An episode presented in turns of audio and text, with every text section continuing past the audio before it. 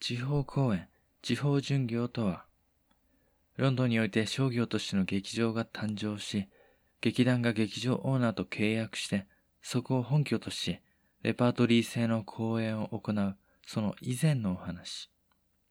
役者たちにとって地方巡業はオプションではなく、唯一の活動形態だった。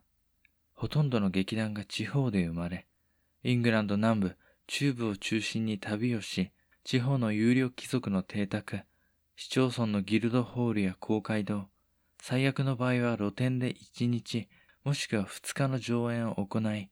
公演先の貴族や市長から報酬を得て生計を立てていた。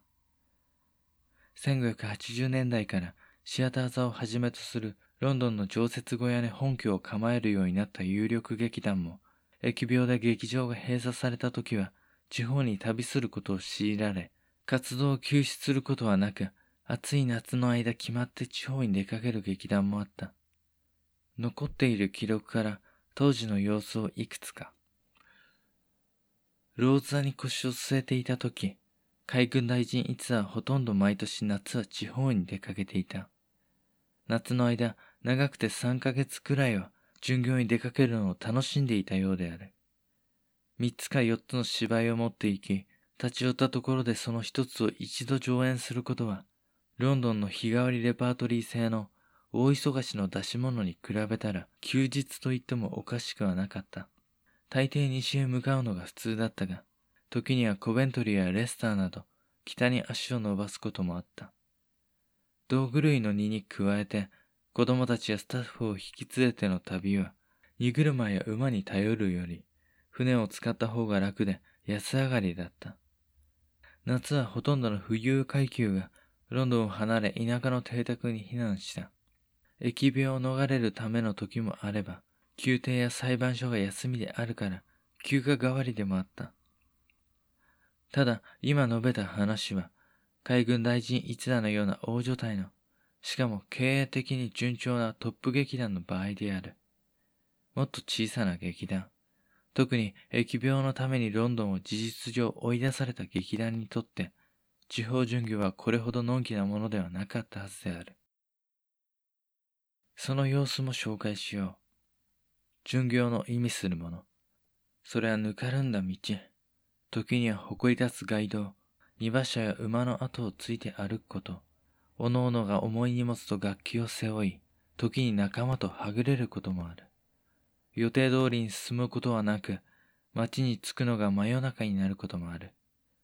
訪れた町では、市長やそこを治める者の許可を得なければならない。自分たちで舞台を設置し、町中を歩いて、時に歌ったり踊ったりしながら役者たちがやってきたことを知らせなくてはならない。そうやってやっと芝居を上演するが、一日の売り上げがたった1ペンスのことだってある。ようやくたどり着いたというのに、役者が嫌いな市長や町長に上演を拒否されることもあった。今述べた様子が本拠地となる劇場を持つこともできない小さな集団、旅役者たちの実態に近いだろう。限られた団員数で限られた衣装や大道具、小道具を自分たちで背負い、馬に引かせて回っていた。最後に、前回お話ししたペンブルク博一座の地方巡業での記録をエピソードともに紹介したいと思う。ペンブルク博一座がロンドンから西に100マイル離れた町、バースを訪れた時のこと。そこで支払われた報酬の記録を見てみると、ペンブルク伯爵の役者たちが借りた弓を壊した、ニシリングという正し書きが付け加えられていた。ペンブルク伯一座が芝居上演の際、小道具として町から弓を借りて、これを壊してしまったということだろう。ただでさえ少ない報酬からニシリング引かれてしまうのは痛い。彼らが地方で上演した演目はおそらくヘンリー6世シリーズの短縮版だったのかもしれない。この芝居では多くの戦闘シーンがあり、弓矢だけではなく、槍や剣、アーマーなど、1590年代当時、戦闘場面は刺激の一番の見どころであった。少人数で地方巡業用の内容短縮版であっても、そのシーンは必ず取り入れられた。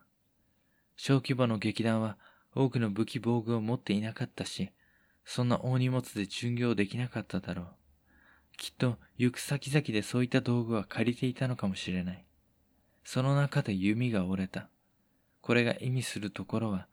相当激しく戦闘シーンが演じられていたということで、彼らなりの客を沸かせるための必死さが感じられる。たとえ見入りの少ない客足だったとしても。